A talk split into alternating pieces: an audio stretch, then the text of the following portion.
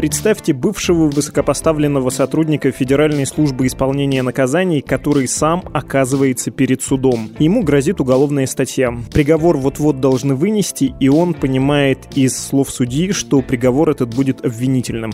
Человек, который сам когда-то работал в ведомстве, управляющим тюрьмами и колониями, чтобы не оказаться за решеткой, стреляется из наградного пистолета прямо в зале суда. Это ежедневный подкаст «Что случилось?» о новостях, которые еще долго останутся важными. Меня зовут Владислав Горин. Здравствуйте.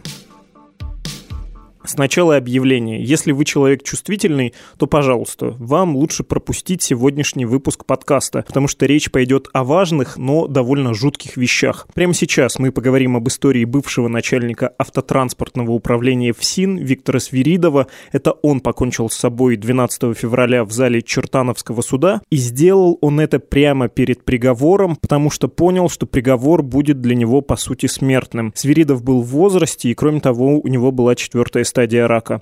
Этот подкаст состоит из двух частей. Сначала мы поговорим про ветеранов СИН, про того самого Виктора Свиридова с журналисткой РБК Маргаритой Алехиной, а затем обсудим, почему судебная и пенитенциарная системы России фактически выносят людям смертные приговоры, хотя юридически делать этого не могут. Начинаем. В студии со мной корреспондент издания РБК Маргарита Алехина. Добрый день. Добрый день. Ну, во-первых, про эту историю. Ты, когда все произошло, написала в Фейсбуке, что ты себе не так ее представляла. Думала, что это будет небольшая, милая история, а оно вот так получилось. Давай с самого начала. Как ты заинтересовалась, как ты себе эту историю представляла, а потом уже про развязку. Да, ну, прежде всего, в ноябре э, прошлого года мне позвонил человек, который, в общем, не сказал сразу, откуда у него мои контакты, и сказал, что ему нужно со мной встретиться, поговорить, и это имеет отношение к системе ФСИН, коррупции во ФСИН. Мы встретились, а, действительно поговорили. Он довольно сумбурно рассказал свою историю. Оказался, кстати говоря, очень таким энергичным, активным, даже слишком активным человеком. Довольно трудно было понять что-то, ну, вычленить какую-то саму историю из его рассказа. Ну, в общих чертах я поняла, что он находится под следствием по уголовному делу, под подпиской о невыезде, и его обвиняет собственный бывший начальник. Ну, и действительно, когда я рассказала своим коллегам в редакции эту историю, они без особого энтузиазма на нее среагировали, потому что два пожилых человека, давно уже бывших а, сотрудников Федеральной службы исполнения наказаний, что-то не поделили, один другого посадил. Ну, выглядит не так масштабно, как а, вот наши какие-то обычные темы. Но а, там были декорации. Я так понимаю, да. что там была любимая некоторыми журналистами русская хтонь. Именно. Это именно то, что я люблю. Там была действительно какая-то то, что я больше всего люблю в своей работе, найти какую-то красивую, колоритную историю. Там это было в избытке. А Мы... можно про эти декорации, про да. то, что там было в избытке? Да, ну, прежде всего, не э, Александр Яковлевич Сапожников, который является, собственно, заявителем по данному уголовному делу, он давно уже уволен из ФСИН, как я слышала, якобы по отрицательным мотивам. Какой-то официальной информации в паблике по этому поводу не было. Последние годы он работал в таком всероссийском центре э, карантина растений. Это бывший НИИ карантина растений. Это учреждение а, Роспотребнадзора. Был он там директором. Это первое, что меня зацепило, так сказать, в этой истории. Работал во ФСИН, потом решил делать науку и заинтересовался карантином растений. Да, ну, ну понятно, в общем, что типичная это... история. Да, понятно, что это такая почетная ссылка, или в его случае не очень почетная. Но, тем не менее, туда к себе на работу в качестве своих заместителей, просто подчиненных, он взял, кстати говоря, несколько сотрудников а, ФСИН, из, э, в том числе, автотранспортного управления. Кстати говоря, вся эта история, в общем, э, довольно тесно связана с э, другой, гораздо более резонансной историей, имеющей отношение к ОФСИН. Это история с уголовным делом другого бывшего замдиректора ОФСИН, который пару лет назад оказался под стражей по обвинению в мошенничестве, взятках. Он действительно курировал службу тыла и автотранспортное управление, и все, все фигуранты этих двух историй прекрасно знакомы между собой. Вот. Но так или иначе, после того, как Сапожников ушел в, в НИИКР, часть сотрудников э, ФСИН оказалась его подчиненными в, на новой должности. И тут появляется Свиридов, тот да, самый. и тут появляется Свиридов, который еще какое-то время продолжал работать во ФСИН, и в какой-то момент дружба между ними дала трещину, чего ведь Свиридов, насколько я понимаю, поначалу не понял. То есть, э, как я узнала из разговоров с ними, они довольно часто встречались с Сапожниковым и употребляли приличное количество алкоголя при этом, и Свиридов допускает, что в одной из этих бесед он упомянул, что дал понять Сапожникову, Сапожникову, что знает о каких-то его коррупционных э, злоупотреблениях. Мы не знаем, имеет ли это отношение к действительности или нет, но так или иначе э, Сверидов дал понять, что может э, ну, располагает некой информацией о том, что Сапожников а, нанимает мертвых душ, растрачивает зарплату, которая им начисляется, вводит проституток на ведомственные какие-то дачи, в общем, и тому подобное. Это уже речь про институт, это там да. проститутки. И во ВСИН тоже. Угу. И во ВСИН, ну, то есть, и во ВСИН а... то же самое было. Да-да-да, ну, то есть он, а, как он, как он показывал позднее в суде, информация касалась и периода работы Сапожникова во ВСИН, и периода работы Сапожникова уже в, в НИКРе. Это вот Институт карантина растений. И по версии обвинения Свиридов сказал, дай 10 миллионов рублей, они сторговались на 5 миллионов, но Сапожников э, обратился в МВД и сказал, у меня тут вымогают. Да, именно и так. Свиридова взяли с поличным при получении кукол, ну, в да. смысле, э, копий денег, там часть да, настоящих да, да, да, была, именно. часть бумаг резаная. Именно угу. так. Я хочу тебя спросить про то, как воспринимал Свиридов э, произошедший. Ему казалось, что это несправедливый процесс, да. что это какая-то внутренняя разборка, и что судья разберется и никакого срока не будет, правильно? Я не думаю, что он был настолько наивен. Он все-таки работал в системе, он ветеран МВД, прежде всего, он старый ну, То есть сначала в МВД следователь, и оттуда у него наградной да, пистолет. именно. Потом во ФСИН, потом Потом, в последнее время, я так понимаю, что он был на пенсии и какими-то случайными заработками перебивался. Ну, его версия в том, что действительно они договаривались о передаче неких денег, но это была не взятка для некоего полицейского, который он со Сверидовым должен был разделить, а э, деньги на создание совместной фирмы, потому что Сверидов думал, что у него с Сапожниковым хорошие отношения, они могут э, совместно после того, как выйдут на пенсию, зарабатывать на каких-то юридических и аудиторских услугах. А зарегистрировать эту фирму Сверидов, по его словам, хотел в подмосковном санатории МВД в Атутинке. Он узнал, сколько там стоит аренда помещения, она стоит несколько сотен тысяч рублей в месяц. Он посчитал, у него получилось, что всего на первый год фирме нужно порядка 10 миллионов рублей. Эти деньги он и потребовал у Сапожникова, потому что считал его максимально заинтересованным в создании совместной фирмы. Собственно, расхождение между их версиями таково, что один считает, что это были деньги на взятку, второй, что это были деньги а, совершенно легальным образом переданные на создание совместной фирмы. И Свиридов, кстати, указывает, что на последнюю встречу, на которые его задержали, он пришел с юристом и с договором. И он указывал, что это вообще нонсенс, чтобы, чтобы человек взятку пришел получать с третьим лицом, да еще и с договором.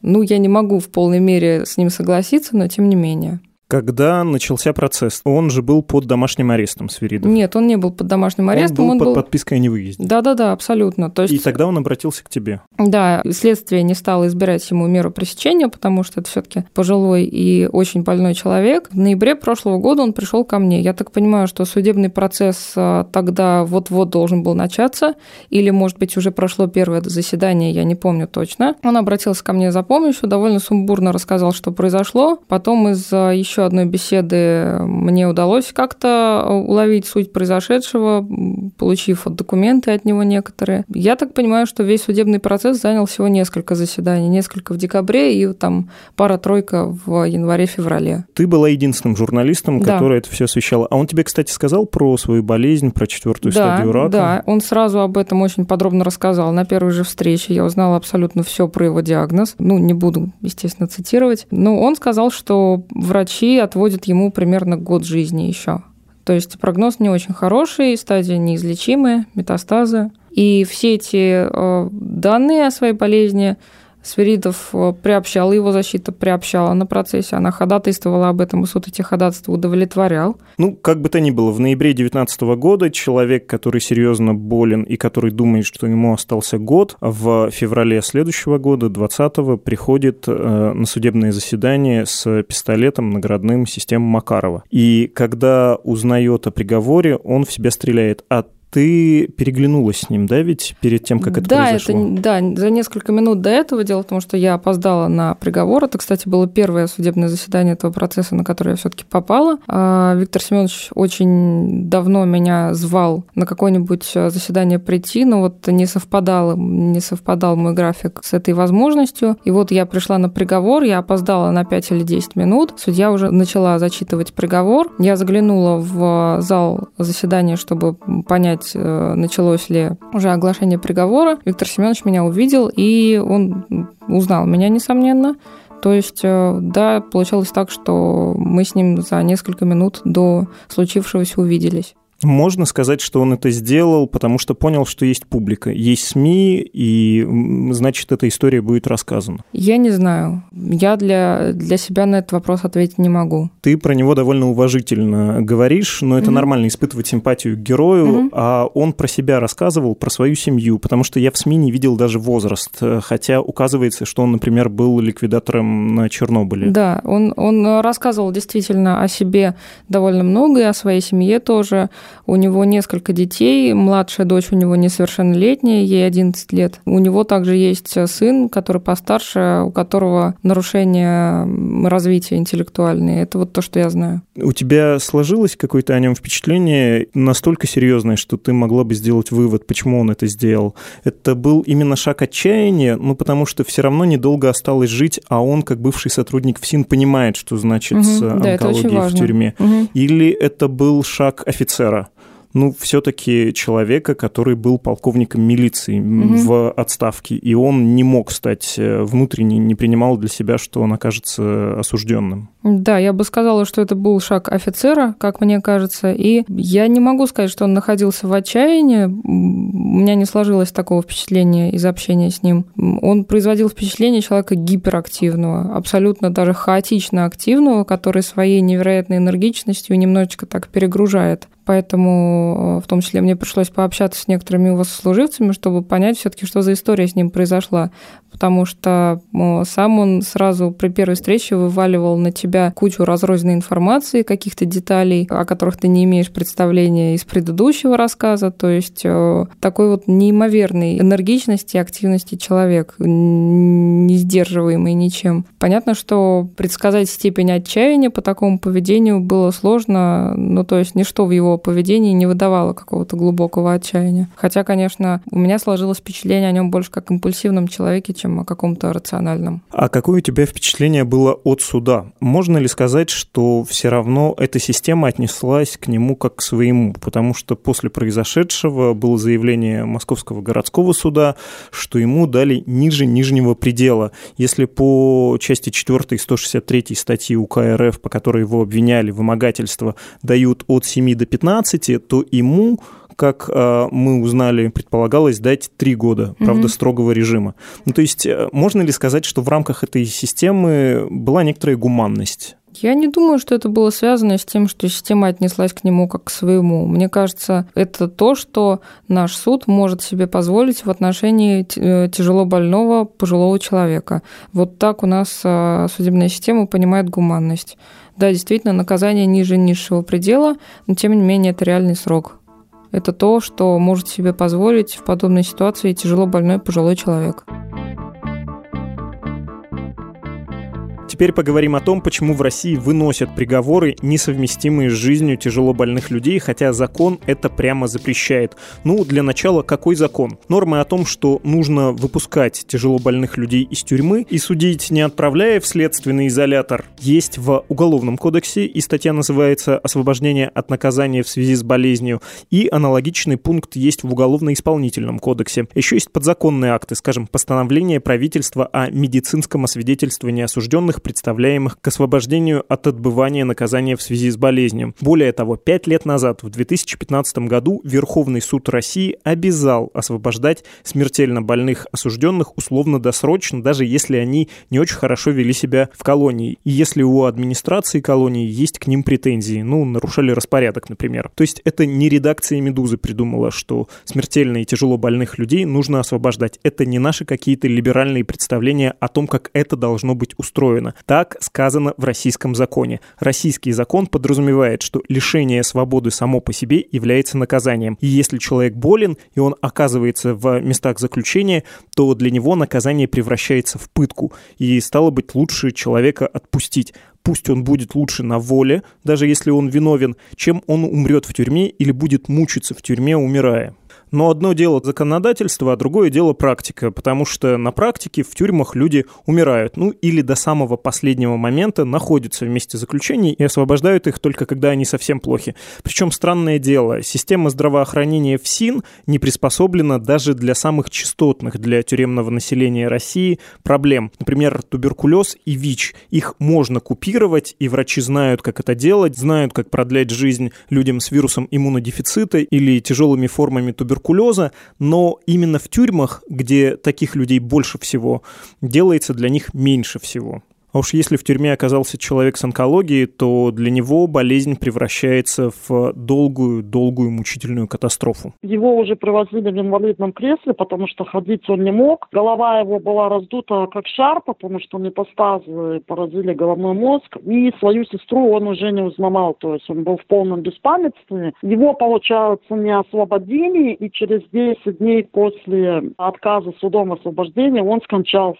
Это о заключенном Владимире Климове, у которого был обнаружен рак почки, рассказывает Анастасия Коптеева. Рак почки у ее подзащитного не лечили, как вы понимаете. И хочется пару слов сказать про Анастасию Коптееву. К ее опыту мы будем сегодня довольно часто обращаться, и почему я поговорил именно с ней. Потому что она живет и работает не в Москве, а в Чите, и часто защищает интересы тяжело больных заключенных. Про свой Забайкальский край она говорит, что он сильный, и что там колонии, как грибов после после дождя, и что именно в Чите, в Забайкалье лучше всего видно, что происходит в тюремной России, что это такой очень показательный регион. Коптеева представляла интересы своих подзащитных в судах всех инстанций России, включая Верховный суд. Ее жалобы регулярно рассматривает Европейский суд по правам человека в Страсбурге. К истории онкологического больного Владимира Климова мы еще вернемся, тем более, что со смертью Климова его история не закончилась. Но сначала давайте обобщим по результатам разговора с той же Коптеевой, в чем претензии к тюремной медицине. В том, что она почти не оставляет шанса тяжело больным и делает крайне мучительными последние дни жизни смертельно больных людей. Что там не то чтобы совсем не лечат, но лечат настолько плохо, что это не дотягивает даже до российских медицинских стандартов, не говоря уж о стандартах Всемирной организации здравоохранения. А ВОЗ мы тут вспоминаем, потому что что вот когда в Страсбурге выносится решение о том, что нарушено право заключенного на медицинское обслуживание, ЕСПЧ руководствуется как раз рекомендациями ВОЗ, а не внутрироссийскими стандартами. Ну так вот, не то что всемирные стандарты, даже российские стандарты не выполняются в системе ФСИН зачастую. Ну а теперь давайте вернемся к истории онкологического больного Владимира Климова, у которого раздулась голова от метастазов, которые дал рак почки. Хотите знать, что было незадолго до смерти Климова и сразу после нее? Рассказывает адвокат Анастасия Коптеева. Когда Владимира Климова, это вот тот самый осужденный, который скончался от рака, с ним а, рядом во время его болезни, значит, в этих судебных разбирательствах а, горой стояла его сестра. И она рассказывала, что когда судья в очередной раз отказала ее брату в освобождении, значит, э, она после, после того, она столкнулась, э, видимо, где-то в коридорах судебных э, и увидела, что судья была вся в слезах. То есть она плакала и этого даже не скрывала. То есть она, а, она отказала в освобождении, при этом вышла сама потрясенная. И как в данном случае, мы, что мы должны были думать? То есть мы не понимали, почему ему было отказано. Ну вот э, просто делали вывод, что там очень э, непростую роль играет прокуратура как э, надзирающий контрольный орган.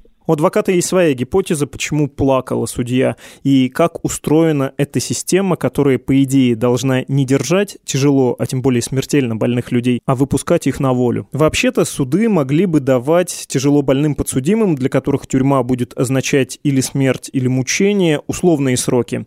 А еще суды могут на время процесса отпускать людей домой, под домашний арест. Их не обязательно держать в СИЗО. Но на деле это все непросто, потому что есть всякие комиссии, которые должны сказать, доказать, да, человек болен, и его заболевание находится в перечне тех заболеваний, которые позволяют отпустить его под домашний арест или вовсе из тюрьмы. Ну, то есть такая разветвленная бюрократия. Ну, а кроме того, есть специфическая корпоративная солидарность судей и прокуроров. Об этом же говорила Анастасия Коптеева, но, видимо, нужно повторить еще раз. Российские судьи ощущают свою солидарность с обвинителями. И более того, в их системе любой мягкий приговор или любое мягкое отношение к подсудимому воспринимается как необъективность судьи. Ну, то есть, почему он относится к подсудимому так хорошо? Наверное, судья заинтересован. И любой судья знает, что для его карьеры будет лучше, если он будет потверже. Сроки будет давать побольше, ну и относиться в ходе процесса к подсудимому тоже пожестче.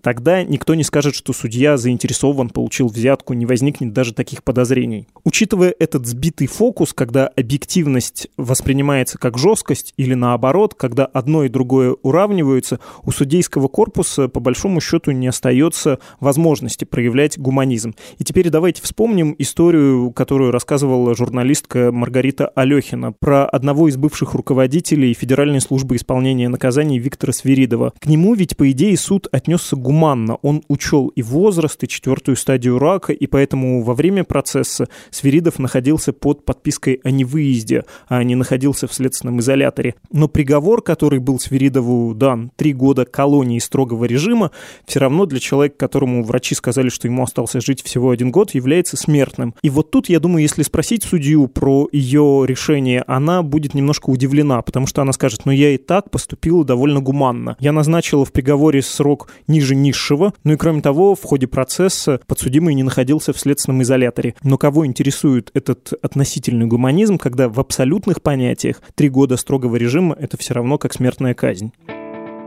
И тут нужно было бы сказать что-то оптимистичное, что есть и хорошие новости, что суды часто освобождают очень быстро смертельно больных заключенных. Ну, вообще-то это правда. Бывают случаи, когда суды и ФСИН проявляют оперативность. Они очень быстро освобождают человека, но мне кажется, вы не сочтете это хорошей новостью, объясняет Анастасия Коптеева. Для суда должно быть достаточно только того факта, что вот имеется заболевание, входящее в перечень, и что в случае, если в условиях пенитенциарной системы осужденному не могут оказать надлежащую помощь, он должен быть освобожден. Но это вот в том числе и раковых больных касается, потому что в системе ФСИН же на сегодняшний день нет условий для лечения раковых больных. Но, тем не менее, суды отказывают. Я думаю, что это просто горькое наследие прошлого, то есть это та система, которая была наработана десятилетиями, и поэтому суды, к сожалению, они не могут перестроиться на вот эти новые рельсы. Причем надо понимать, что эта система по освобождению, она же работает в связке, то есть власти работают, по сути дела, в одной упряжке. То есть там же ведь такое ходатайство его сначала поддерживает, его подает и поддерживает непосредственно само, да, исправительное учреждение. Затем а, в игру вступает прокуратура, которая приходит в процесс а, и должна высказать свое мнение.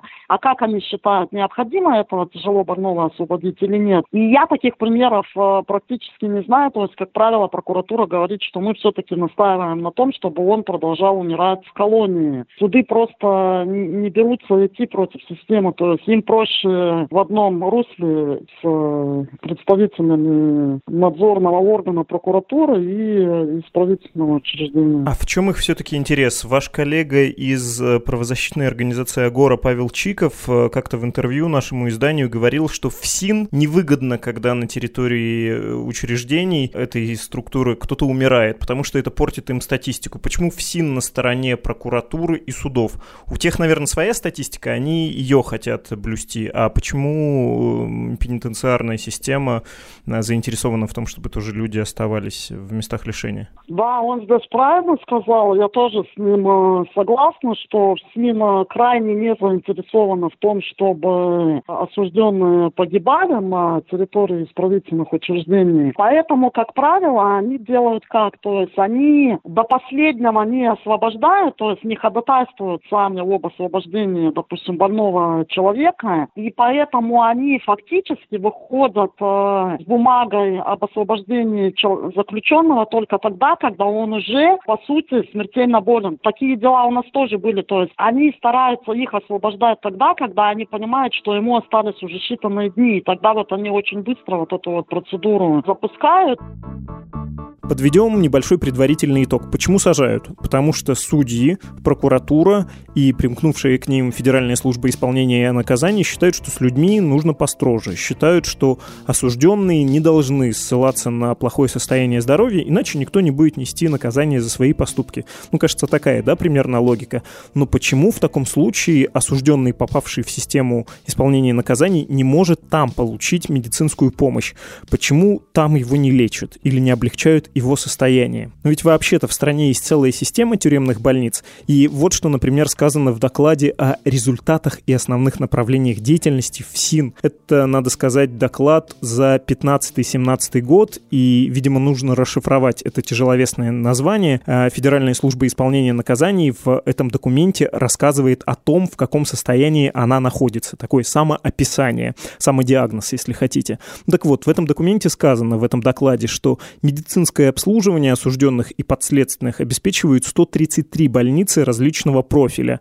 Это на всю Россию. А также, что есть медицинские части или здравпункты в каждом учреждении. Есть 58 лечебных исправительных учреждений для больных туберкулезом и 9 лечебных исправительных учреждений для больных наркоманией. Это, кстати, была цитата, если вы вдруг решили сказать, что наркомания не болезнь. Ну, то есть из этого документа следует, что у ФСИН есть своя небольшая система здравоохранения, и она довольно разветвленные и крупные. Но почему в ней плохо лечат? Ну, во-первых, потому что там не хватает врачей, а врачи, которые есть, не всегда обладают нужной квалификацией. Например, есть инфекционист, но он не прошел курсы, которые позволяют ему работать с ВИЧ-инфицированными. Или у Всиновской больницы может не быть лицензии на лечение какой-то болезни. Скажем, в 2019 году судили за халатность бывшего начальника тюремной больницы в Санкт-Петербурге. В его учреждении еще в 2015 умерла заключенная. У нее была четвертая степень рака, но начальника больницы оправдали. В больнице не было онколога. И уже после случившегося, после приговора, учреждение пообещало, что лицензию получит, и вроде как это обещание было исполнено, и, соответственно, врача-онколога в Петербурге наняли. И этот пример нам показывает не только то, что тюремные больницы не готовы принимать тяжело больных, но и отсылает нас к предыдущему рассуждению о том, что по идее, по закону суды должны отпускать тяжело больных людей из э, системы исполнения наказаний, потому что Екатерину Нусалову, которая была больна раком, ее, по идее, должны были отпустить, и в Смольнинский суд в Петербурге такое ходатайство подавалось, но оно было судьей отклонено. Если вернуться к докладу ФСИН о результатах и основных направлениях деятельности службы, то можно заметить, что больниц в этой службе много, и нельзя же поверить, что везде не хватает врачей, не везде есть квалификация, не везде есть лицензии на то, чтобы работать с какими-то болезнями. Ну, это, наверное, так. Скорее всего, в системе в целом есть больницы, которые в состоянии оказывать квалифицированную помощь даже тяжело больным. Но дело в том, что эти больницы разбросаны по всей стране. И тут хочется привести один из последних случаев, в которых как адвокат адвокат принимала участие Анастасия Коптеева из Читы. Она рассказывала, что ее подзащитному с тяжелой формой туберкулеза поставили в легкое бронхоблокатор. Их ставят на время для того, чтобы уменьшить объем легких и остановить поражение здоровых тканей. Так вот, когда пришло время бронхоблокатор снимать, никто этого делать не стал. И тогда Анастасия, чтобы защитить интересы своего клиента, вступила в такую интенсивную переписку с Федеральной службой исполнения наказаний, в том числе со столичным управлением. И в итоге, после долгого обмена документами, ФСИН решила, что да, медицинская процедура по удалению бронхоблокатора должна быть проведена. Но мало того, что прошло очень много времени с этого момента, так еще и эту операцию решили провести довольно специфическим образом. Человека, которому требовалась эта процедура, отправили из Забайкальского края в Астраханский. Причем ехал он на поезде, ехал более двух месяцев, поскольку поезд шел не напрямую, а собирая по пути других больных, которым тоже, видимо, нужно было в Астраханскую больницу. И когда больной доехал до Астрахани, у него было настолько тяжелое состояние, что врачам в ходе операции пришлось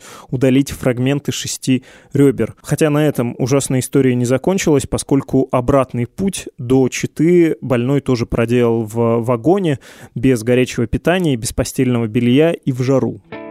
Но если называть третью причину, почему так все плохо с медицинским обслуживанием в тюрьмах, нужно, видимо, произнести трюизм. Российская тюрьма вообще крайне некомфортное место. Там и здоровым людям бывает не здорово, а уж больным не здорово в сотню раз больше. И тут хочется вспомнить еще один пример из практики Анастасии Коптеевой. У одного ее подзащитного парня молодого в тюрьме обнаружили саркому левой бедренной кости. Его срочно прооперировали в городской больнице. Для этого в СИН специально заключил договор с муниципальным учреждением.